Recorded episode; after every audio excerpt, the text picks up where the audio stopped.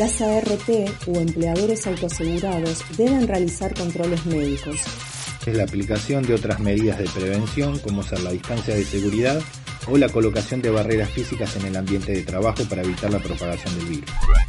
Aislar preventivamente a la persona con síntomas y proveerla de un tapabocas.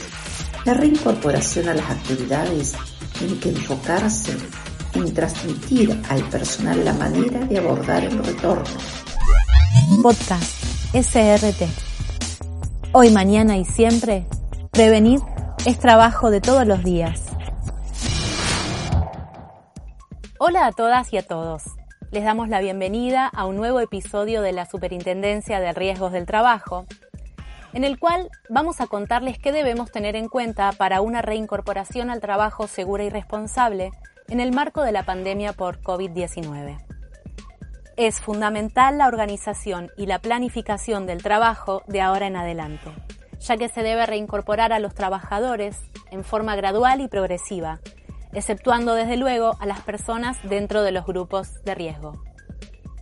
Como bien sabemos, se recomienda fomentar el trabajo a distancia, pero en caso de que esto no sea posible, hay que priorizar a quienes puedan trasladarse por sus propios medios, evitando así el transporte público, ya que podría convertirse en un eventual foco de contagio.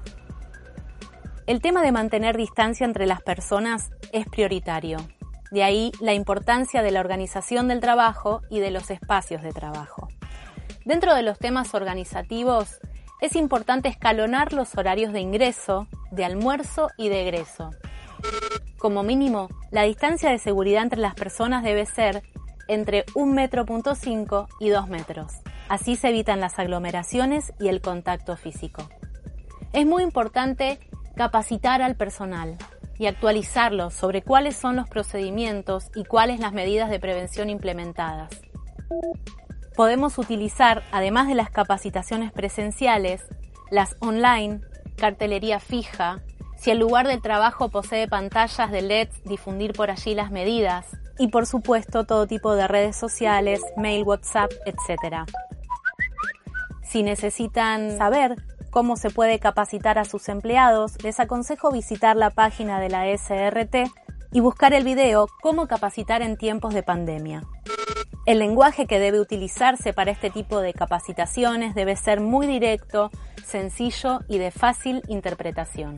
Un tema por el que muchos consultan es sobre la ubicación de los escritorios y cómo encontraremos nuestras oficinas es recomendable ubicar los escritorios de trabajo manteniendo las distancias de seguridad, pero también asegurarse que ellos no queden entre sí enfrentados.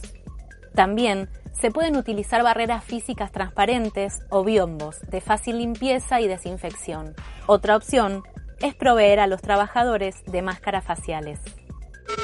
Para delimitar las áreas se pueden colocar cintas de color amarillo o rojas bien llamativas en el piso. Un tema central en los ambientes de trabajo es dar garantías de higiene y desinfección.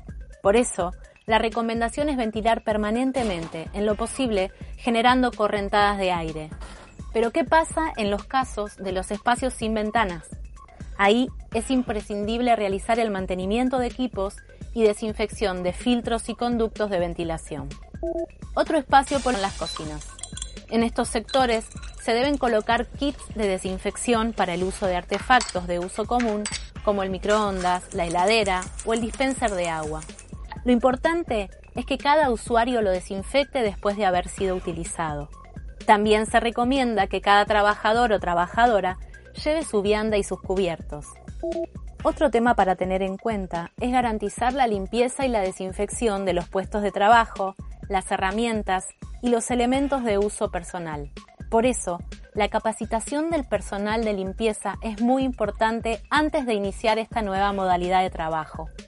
Se consideran áreas críticas las zonas de alto tránsito como pueden ser el acceso a los establecimientos o las superficies de contacto masivo. Es importante al capacitar al personal que se les explique su responsabilidad sin generarles miedo.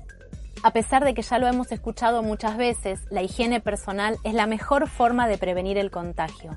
Esto quiere decir que no debemos olvidar el uso de tapabocas o barbijo, lavarnos las manos con frecuencia por al menos 40 segundos o utilizar alcohol en gel.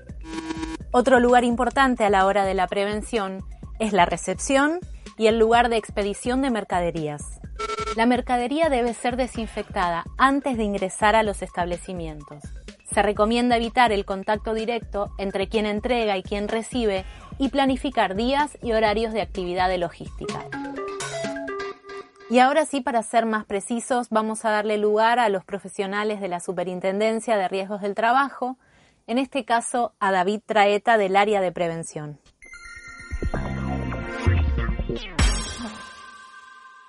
Antes de proceder a la provisión de PP y de ropa de trabajo específica para la prevención de COVID, hay que agotar otras, otras instancias. Esto es la aplicación de otras medidas de prevención, como ser la distancia de seguridad o la colocación de barreras físicas en el ambiente de trabajo para evitar la propagación del virus.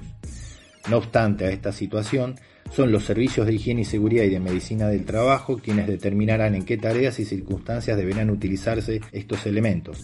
Su uso es de carácter individual y no intercambiable bajo ningún concepto. Además, se debe priorizar la provisión y uso de EPP de carácter descartable. En caso de ser reutilizables, deben higienizarse y desinfectarse en forma correcta y permanente. Y complementariamente, los trabajadores deben estar capacitados en cuanto a la selección, colocación, uso y descarte de los mismos.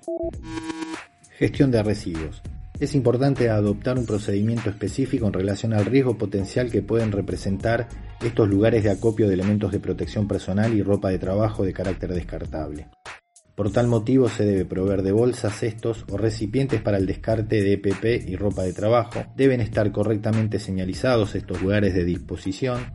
Es necesario mantener la limpieza y desinfección de los depósitos de residuos en los ambientes de trabajo y hay que garantizar un retiro diario de los mismos. Cada vez que se realiza el retiro de estos recipientes o cestos o lugares de acumulación de PP hay que utilizar guantes, protección facial y protección respiratoria. Se recomienda utilizar una doble bolsa, mantener en el interior del establecimiento una guarda por 72 horas de este tipo de residuos y mantenerlo alejado del resto de las personas que realizan sus tareas y pasado ese tiempo proceder al retiro a la vía pública para su recolección definitiva. También vamos a escuchar el aporte que tienen para hacernos del área de control de prestaciones, en este caso la licenciada Silvana Meléndez.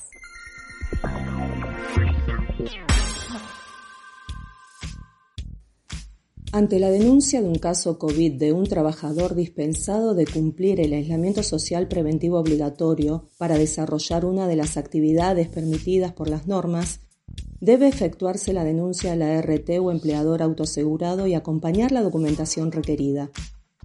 Las ART o empleadores autoasegurados deben otorgar las prestaciones médicas que correspondan de acuerdo a las recomendaciones o protocolos del Ministerio de Salud de la Nación o a la autoridad sanitaria del lugar en que se encuentra el trabajador.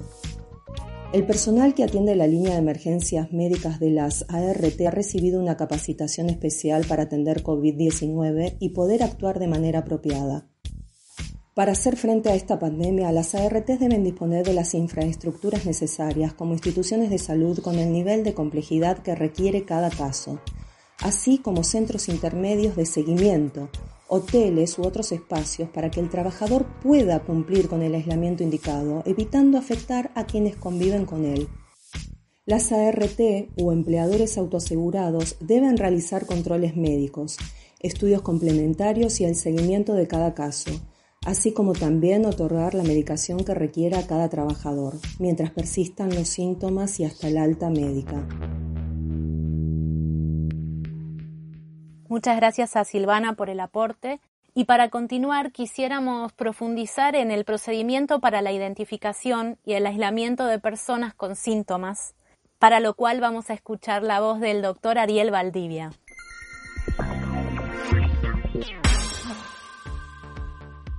Desde el Comité de Crisis de la Superintendencia de Riesgo de Trabajo se han protocolizado medidas a tomar ante situaciones como esta. La primera que debo mencionar es aislar preventivamente a la persona con síntomas y proveerla de un tapabocas. El lugar que accione como área de confinamiento temporario ante esta situación debe ser un espacio cerrado que permita la ventilación y debidamente señalizado para que nadie ingrese por error.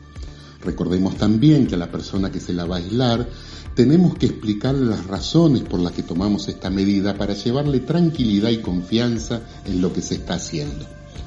Siempre notificar a la autoridad sanitaria con competencia en la jurisdicción de esta situación y cumplir con las indicaciones específicas que nos realicen.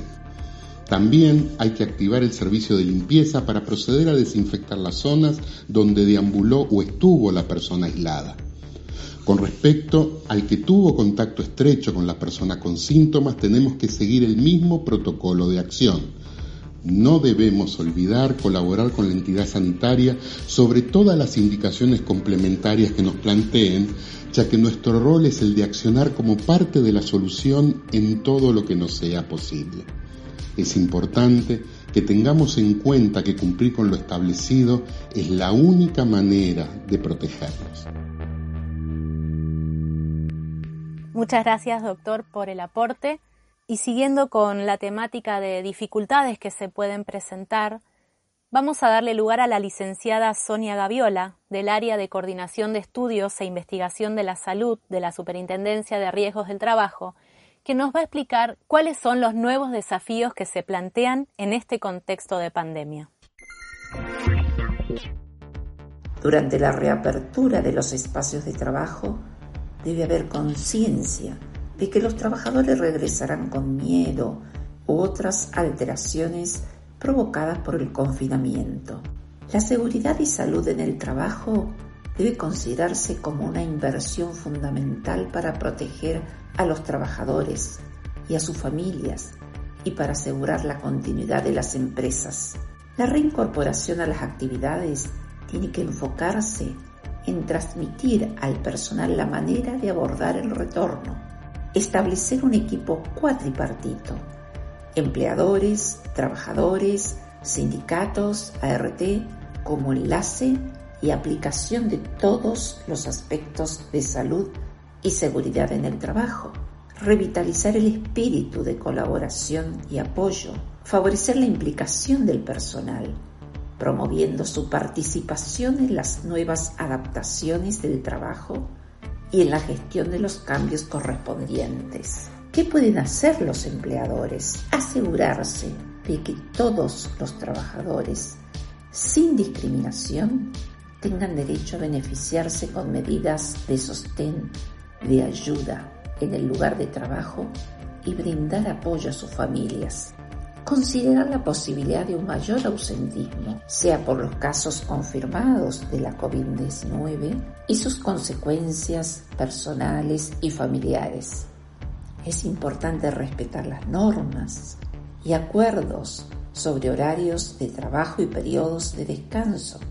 Se trata de un proceso de adaptación a un nuevo modelo de vida y debemos tomarlo como una oportunidad de reconsiderar el valor de la salud pública como inversión en la salud, seguridad humana.